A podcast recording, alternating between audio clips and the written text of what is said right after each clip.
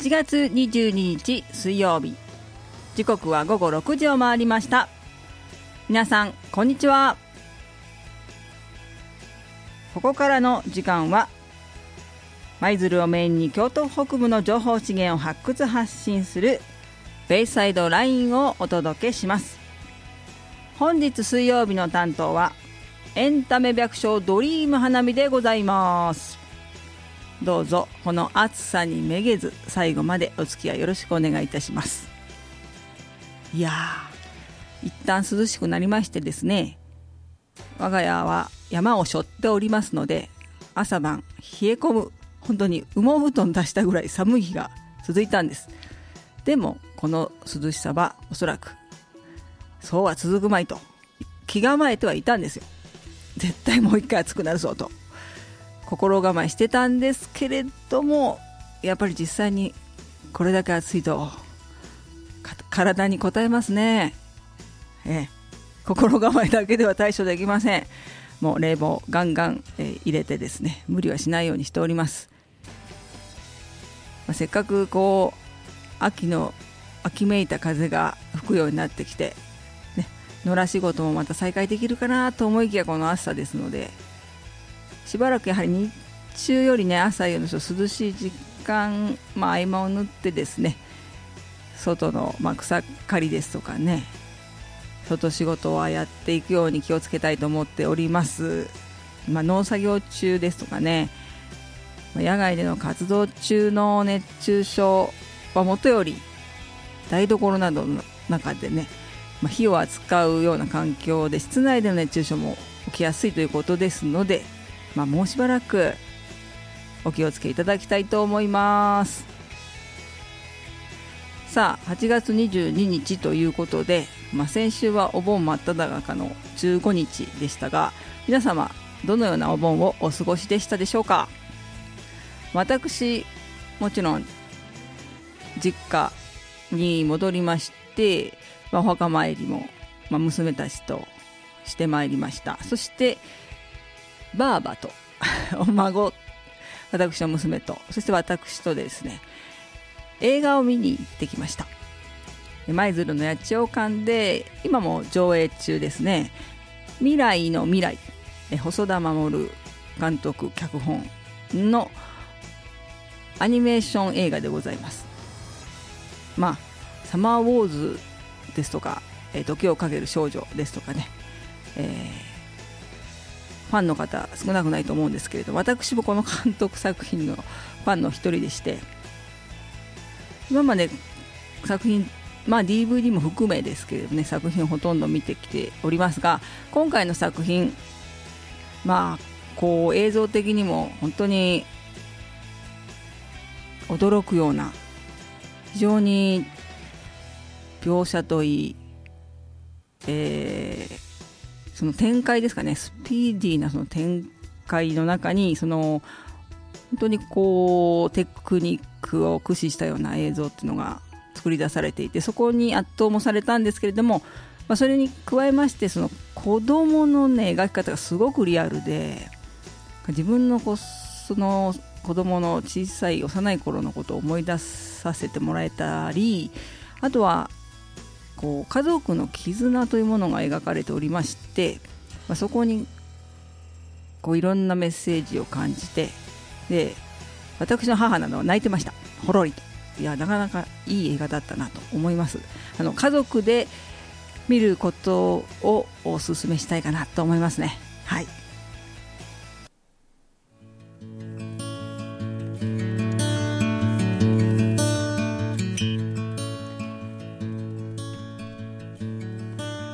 8月22日水曜日。ベイサイドライン京都本日の担当はエンタメ百姓ドリーム花見でございます。この番組はコミュニティラジオアライアンス京都の FM 舞鶴から舞鶴市と京都市に同時生放送でお送りします。舞鶴市西市民プラザの FM 舞鶴マリンステーション京都のスタジオから私がベラベラと生放送でおしゃべりさせていただいておりますがいつもこのガラス張りのスタジオの向こうにはですねいろんなサークルで活動している方の様子が伺えましたり、まあ、夏休みともなるとねお子様が遊びに来ていて追いかけっこをしている姿なども見えたりしますが今日はちょっとそんな姿が見られませんね。ただこのスタジオのガラスの向こうにですね旗が2つはためております。マリンステーション京都の FM 舞鶴の旗とそして、えー、GI 認証を受けました万願寺甘党の旗がちょっと風になびいて立っております。さてここからは FM 舞鶴が送る。万願寺甘党緊急特別企画番組「セーブ・ザ・万願寺」の時間です。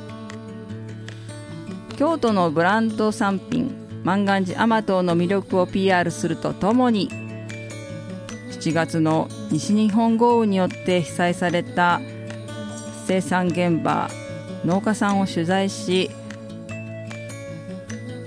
生の声をお届けしていきたいと思います。また生産者を支える応援する市民の皆様の声も放送していきます。この特別番組は8月中に毎週水曜日このベイサイドライン京都の時間本放送を行いましてハイライト版「セーブ・ザ・万願寺」は30分番組として土曜日の夕方4時から4時30分まで。とその土曜日の同じ土曜日の夜9時15分から9時45分。そして翌日の日曜日朝の9時から9時半までに再放送する予定でおります。また FM 舞鶴のホームページでポッドキャスト配信もしているのでいつでも何度でもお聞きいただけます。ぜひ放送をお聞きいただいて舞鶴市の文化として大切に守られていくべき万願寺甘党に皆様からの応援メッセージもお寄せください。さて本日お届けいたしますのは去る8月11日日曜日に舞鶴フルルファームこちらの会場にしまして行われましたなんちゃって万願寺祭り2018こちらの会場に FM 舞鶴参加させていただきまして公開収録を行ってまいりました。お祭りに参加されていたお客様やフルルファームのスタッフそして万願寺祭りのスタッフの皆様にお話を伺っております。4組のゲストの方にね、えー、収録にお付き合いいただきましたので4組のうちの2組のゲストの方のお話を今日はまずお届けして残りを2組に関しては来週放送させていただこうと思います。それではまず、え西舞鶴市にお住まいの大月義雄さんとそのお孫さんの健吾くんご登場いただこうと思います。お客様として会場にお越しいただいておりました。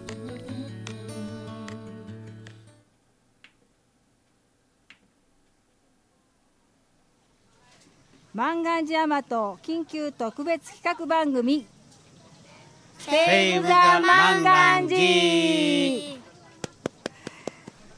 さあ今日はフルルファームにお邪魔しまして公開収録を行っています。8月11日の土曜日。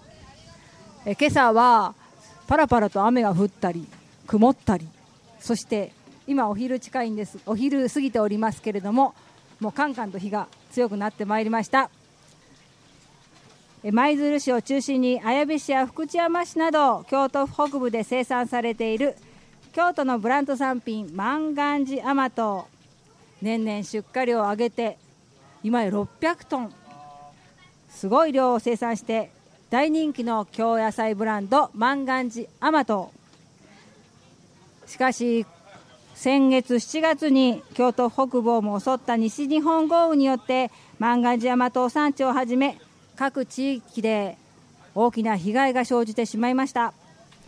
FM 舞鶴では緊急企画として特別番組「セーブ・ザ・万願寺」と題し万願寺甘党の魅力を PR するとともに生産現場を取材し農家さんや生産者を支える人々の声をお届けしております。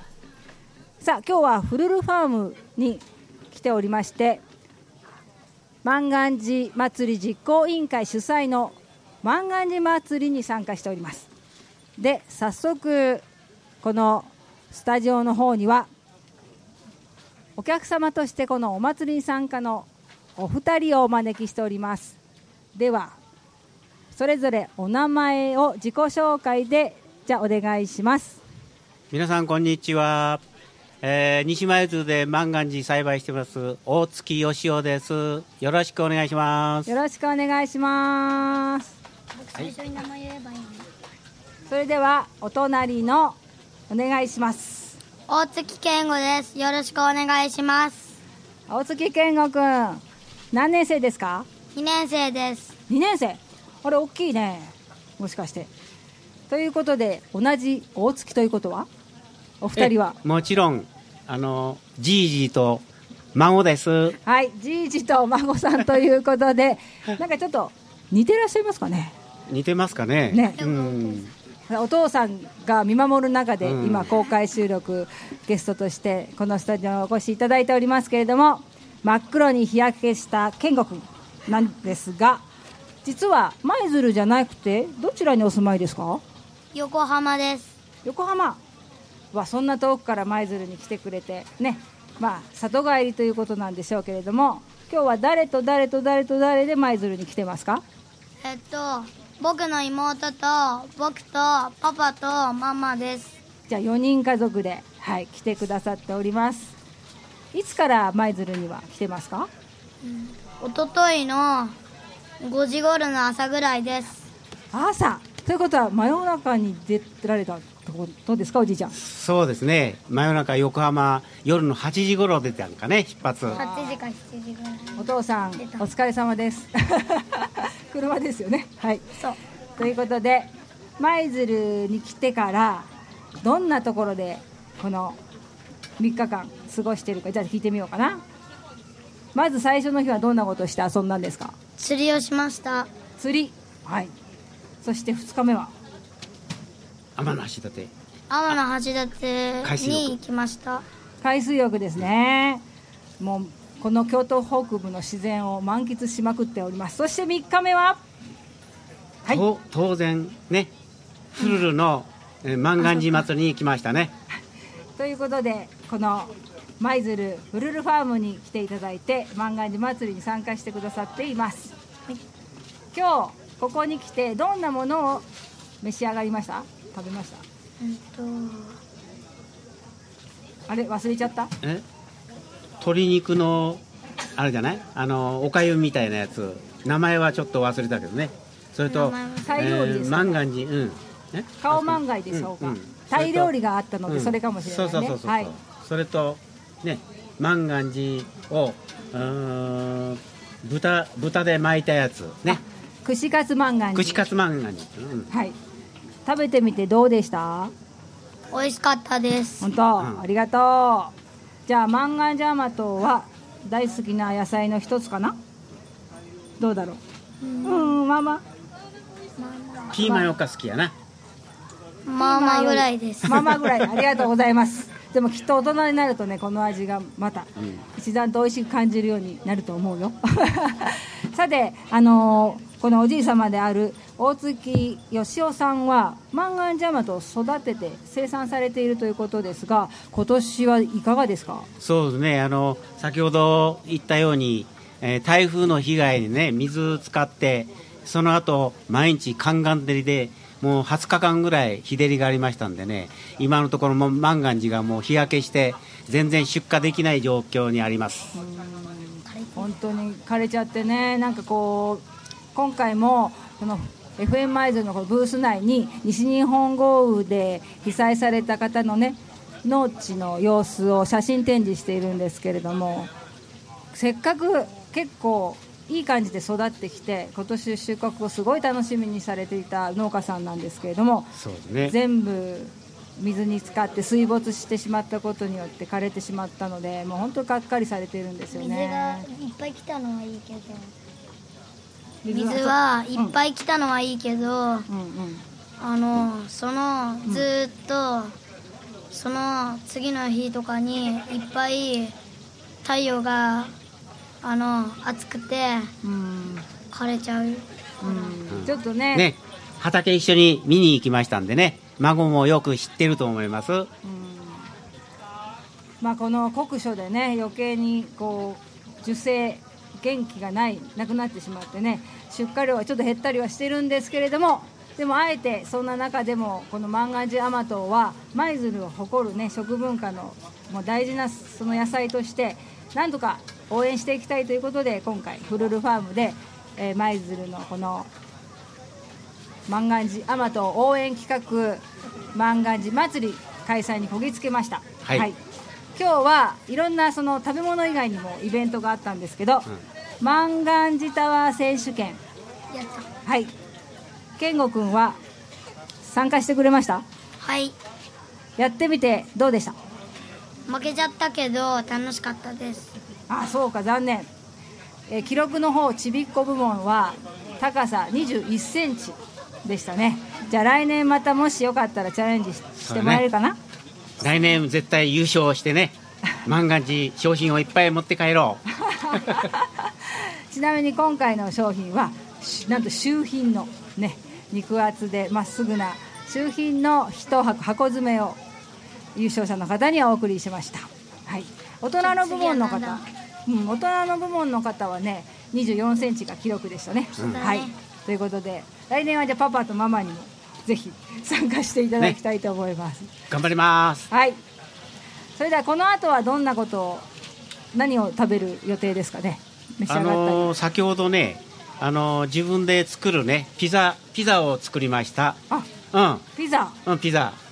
そしたらあの自分で手作りするんでね材料なん準備してありますんでねあのー万願寺甘党とかその他ねあのトマトのペーストとかそれからチーズねチーズたくさん。まあそういうあれであの焼いてくれるのはねこちらの方でやってくれるんですけどあのー自分で材料なんかは手作りでやったやつですからあのーとても美味しかったですあもう召し上がったんですねね召し上がりました。あー最高ですねこのまあフルルファームで採れた採れたてのね万願寺やピーマンなどもあしらえてトッピングは自分でなさってそ。れで石窯で焼きたてのものを食べたとはい。お腹いっぱいになりましたまだ足りない？まだ足りない。まだ足りないと言ってるんでじゃあこの後もぜひ万願寺尽くしでねまたうんうん。いろんなものを食べてね。はい。でいつ舞鶴はいつまでいつまでいらっしゃいますか？うんと明日まで。明日の12日明日まで。夜までです。ああそうですか。じゃあぜひねこのフルルファームでもいっぱい遊んで明日もまた舞鶴楽しんで過ごしていただいて、はい。夏休みのいい思い出を作ってください。はい。はい、はい。ありがとう。今日はね突然お願いじいじも頑張って孫と一緒に遊びます。はい、ありがとうございます。えー大月健吾君と大月義雄さんでした。はい。今日はありがとうございまし。皆さんありがとうござい。ましたはい。拍手くれたよ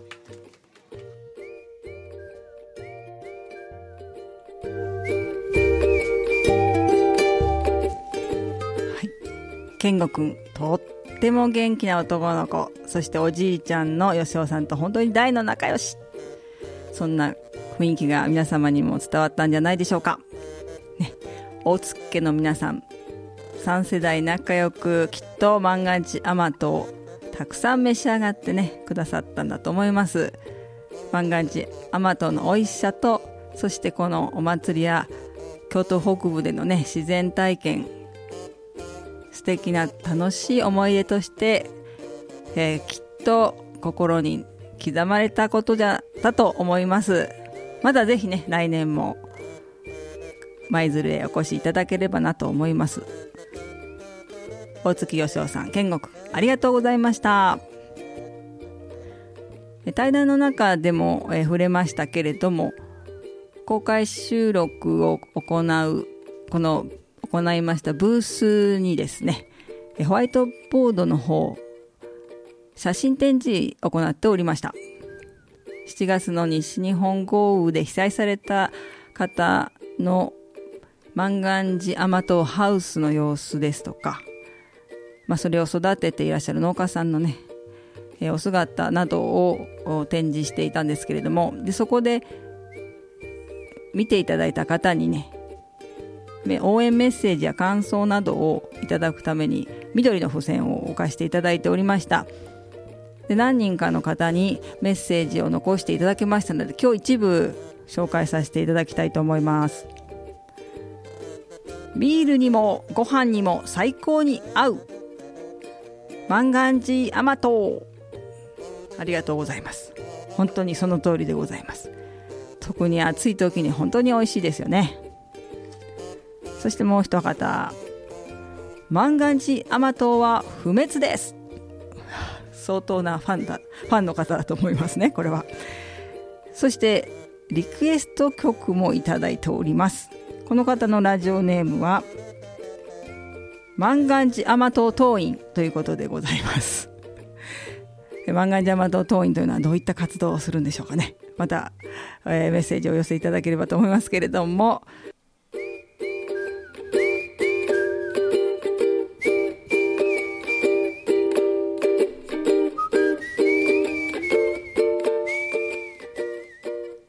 さて8月中お届けしております万願寺甘と応援企画 FM 舞鶴の送る緊急特別企画番組セーブ・ザ・万願寺。後半戦。やはり8月11日舞鶴フルルファームで開催されました万願寺祭りの会場から公開収録を行いました。ゲストの対談を引き続きお届けしてまいりたいと思います。まあ、旅人という曲をおかけしたんですけれどもこの日は京阪神はもとよりね関東方面からも里帰りでねお客様としてお越しいただいて本当ににぎわっていただきましたしそのお客様にとってはね珍しい万願寺甘党の魅力存分に味わっていただけたんじゃないかなと思います、まあ、今回この西日本豪雨で被災された農家の方をぜひとも応援したいという気持ちで舞鶴フルルファームではこの万願寺甘党応援企画万願寺甘党実行委員さんの主催の万願寺祭りを開催されました。ということで今からは舞鶴フルルファームの職員でいらっしゃいます梅井真由美さんのお話をお届けします。万願寺甘党緊急特別企画番組セーブ・ザ・万願寺今日はフルルファームにお邪魔して公開収録を行っておりますここからゲストのお二人お二組目というんでしょうか。自己紹介でご登場いただきます。お願いします。こんにちは。舞鶴フルルファームの梅井真由美と申します。よろしくお願いします。梅井さんよろしくお願いします。今朝はねあの雨パラパラで雲も広がっていたんです今ものすごい暑くなってまいりました。ですね。暑いですね。ここスタジオに来ていただく前どんなお仕事されてたんですか？今まで石窯の前でピザ作りをしておりました。たくさんあの石窯ピザ体験に参加されるお客様がいらっしゃって今あの作るのに追われてました。そんな忙しい中にちょっとね、はい、あのこちらにお越しいただきましてありがとうございます、はい、そのちなみにピザはどんな材料をトッピングしてるんですか？もう地元で採れたもちろん万願寺唐辛子とあと色合いをちょっと考えて黄色と赤のパプリカをのせてあとチーズと手作りのトマトソースを、えー、と下に言っております。はい。でそれをお客様と一緒にトッピングして、はい。そして石窯で焼くというはい、うわもう聞いただけで美味しそうですね。はい、暑いですが、はい。はい、ありがとうございます。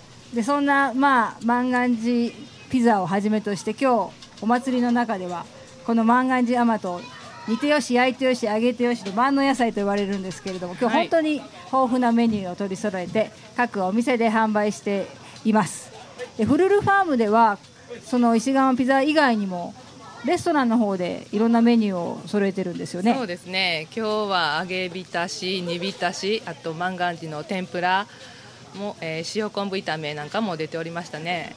はい、今言っていただいたメニューは、もう本当一般一般家庭で愛されている定番のねメニューということで特に遠方から今日は横浜や東京からもお越しなんですがあそうですか。いね、そういったおお客様には本当に美味しい感動の味なんじゃないかなと思いますけれどもこの他ちょっと珍しいこうこの暑さにはぴったりのものも用意されてますよね。はい、万願寺甘党のかき氷。うおーはいそう言われて皆さんどういうものを想像するでしょうかなんと万願寺が1本ちょっと乗ってたりするんですがあ万願寺のそのかき氷のシロップをね作られたということなんですがこれ企業秘密ですかねそうですね。それは企業秘密です。方 実は私も作ってみたことがありますがあ、そうですか。はい、その時は抹茶を少し混ぜて臭みを抑えるというような工夫をしたんですがま皆さんもねぜひフルルファームお越しになる機会があったらこれからもどうでしょうメニューとして続ける可能性は、ね。この時期はもちろんあやります。はい、はい。ということなので、ははいい、フルルファームにお越しの際はぜひねこの万願寺シロップ味のかき氷体験体験というか味わっていただきたいと思います。さてあのー猛暑でこの猛暑で万願寺甘党の栽培かなり厳しい状況になっていると伺ってますし、まあ、その前にも西日本豪雨でえー水害で、まあ、農地が冠水してねそれによって万願寺甘党が枯れてしまうということも起きましたはい。でう梅井さんも実はおハウスで万願寺甘党を栽培されてる、はいということなんですが、はい。どうでした？そうですね。あの幸いうちはあの水害のあのひどい状況には合わなかったんですが、まあこの酷暑でかなりあのやけどするというかあの暑すぎて尻腐れの状態になった万願寺とか、まあ焼けてしまって赤くなった万願寺がたくさん今は取れてますね。はい。まあ出荷ができないものがたくさんできてます。はい。残念ですよね。そうですね。せっかくこれからね収穫のピークを、はい。まあ、そういった厳しい状況の中でも、まあ、あえてこの舞鶴の味を、まあ、守っていきたいという、まあ、熱い思いの農家さんも多いですしまた地元の方はこの万願寺甘と今では本当に食卓になくてはならない、ね、素材としてそうです本ね当に皆さん愛していただいているというか、なのでやっぱりこのイベントなんとか開催しようということで、はい。ね、どんなその災害があった時災害の情報を受けた時どんなことをやっぱり、ました。自分の、えーうちは助かったんですけどやっぱり人事ではないですね。見てて。それで生活してらっしゃる方っていうのはもうかなりあのねひどい状況になってたのでもう見ててちょっと悲しくなりましたね。でなんか私にもできることはないかというのはやっぱり常に思ってましたので今回のこの万願寺祭りのこのイベントで、まあ、販売してます T シャツだとかタオルだとかそういうものを購入して、まあ、一部を寄付するという取り組みをしてるんですけどももうぜひともそういうことに参加しようと思ってすぐにもう T シャツも買わせていただきました。はい、はい。はい。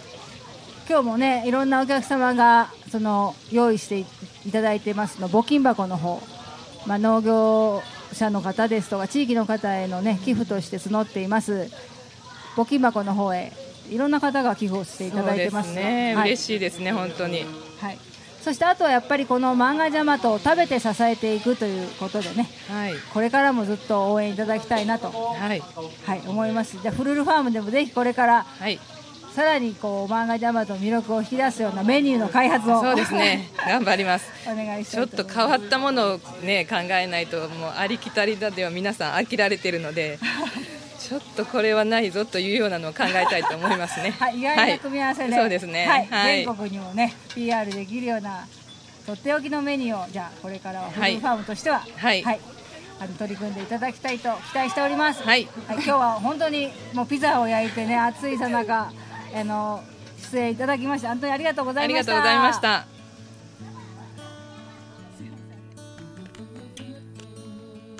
8月11日 FM 舞鶴の公開収録番組に出演いただきました舞鶴フルルファームの梅井真由美さん、え地元への思いもこう伝わるようなお話だったなと思うんですけれども本当に今回漫画ジアマット大好きって方がこんなにもいらっしゃるのかっていうこう感動と驚きとともにですねこの思いの底に熱く流れているのはやはり地元の自然を大切にしたいあるいは地元をもっと盛り上げていきたい活性化させていきたいという、まあ、郷土愛がそこにあるなということを感じました。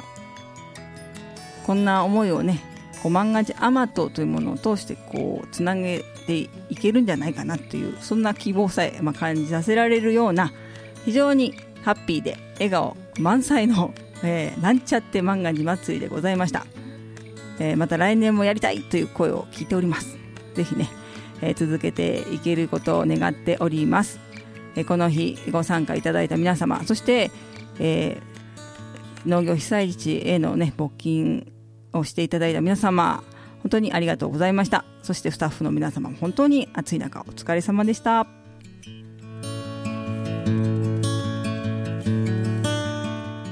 さてここで FM 舞鶴から皆様へプレゼントのお知らせでございます、えーこの「セーブ・ザ・マンガンジ」特別緊急企画番組を聞いて、えーキーワードそしてメッセージを送っていただいた先着10人のリスナーの方にマンガンジアマトキャラクターアマトくんと FM 舞鶴そしてゴロスカイタワーのコラボステッカープレゼントいたします。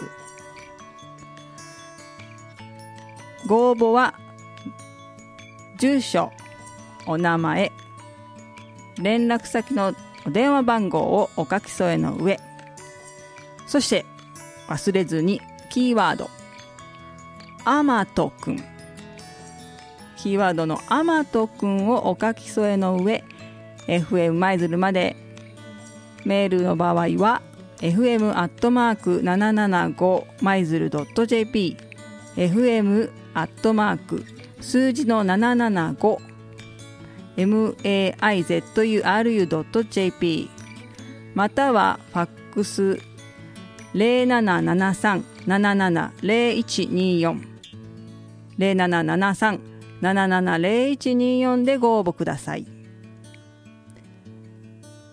テッカーの発送をもちまして当選発表に変えさせていただきます。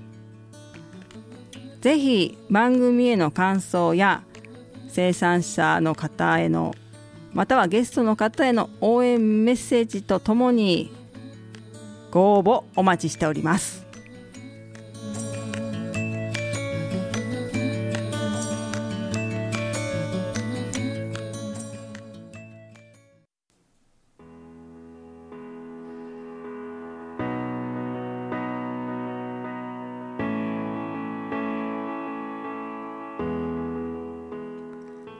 8月1日から始まりましてえ4週連続でこれまで今日のブランド産品マンガンジアマト応援そして西日本豪雨で被災に遭われた農家の方の応援。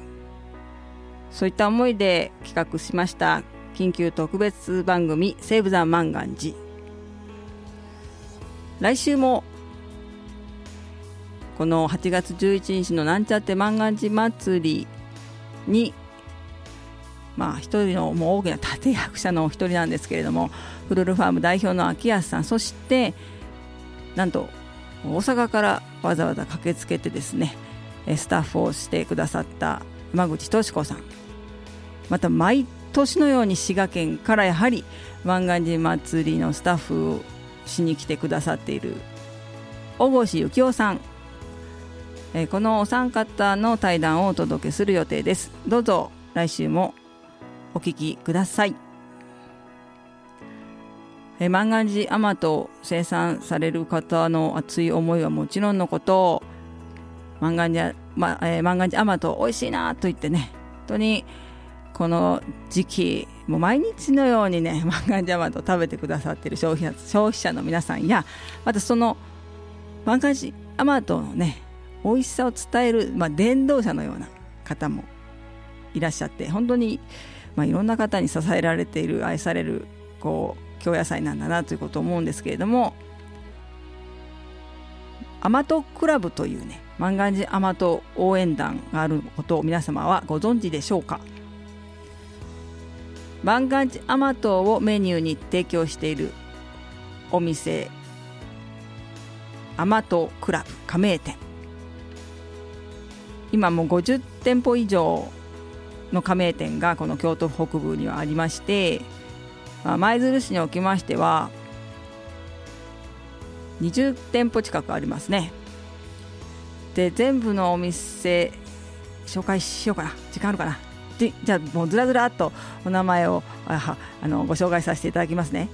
地鶏料理の店ポング舞鶴茶屋丸屋霞池屋舞鶴グランドホテル魚桃居酒屋三井炭火居酒屋小割烹一点張りトトゲン飴色ビストロアルル舞鶴港漁師小屋種船え道草料理御嶽カフェ黙々ホテルマーレ高田レストラン解剖亭そば処丸焼肉味道楽青岳割烹有吉、えー、銀宮マンボウ気分弁亭ダイニングバージョーク株式会社林様そして大地の蔵株式会社富士前そして舞鶴法人フルルファーム。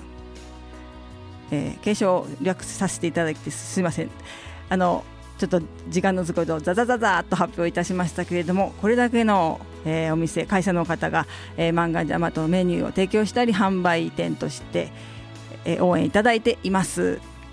目印としては万願寺アマトの上りを、えー、お店の前に立てていらっしゃるところが多いようです。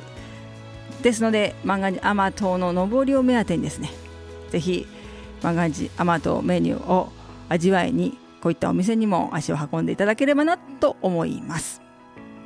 さああっという間にエンディングの時間でございますね。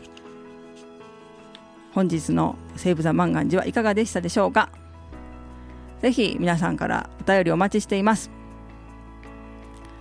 ではここで恒例の万願寺甘党とは関係ない川柳でございます。エンディング川柳。クーラーが故障でぞっと寒気した。クーラーが故障でぞっと寒気した。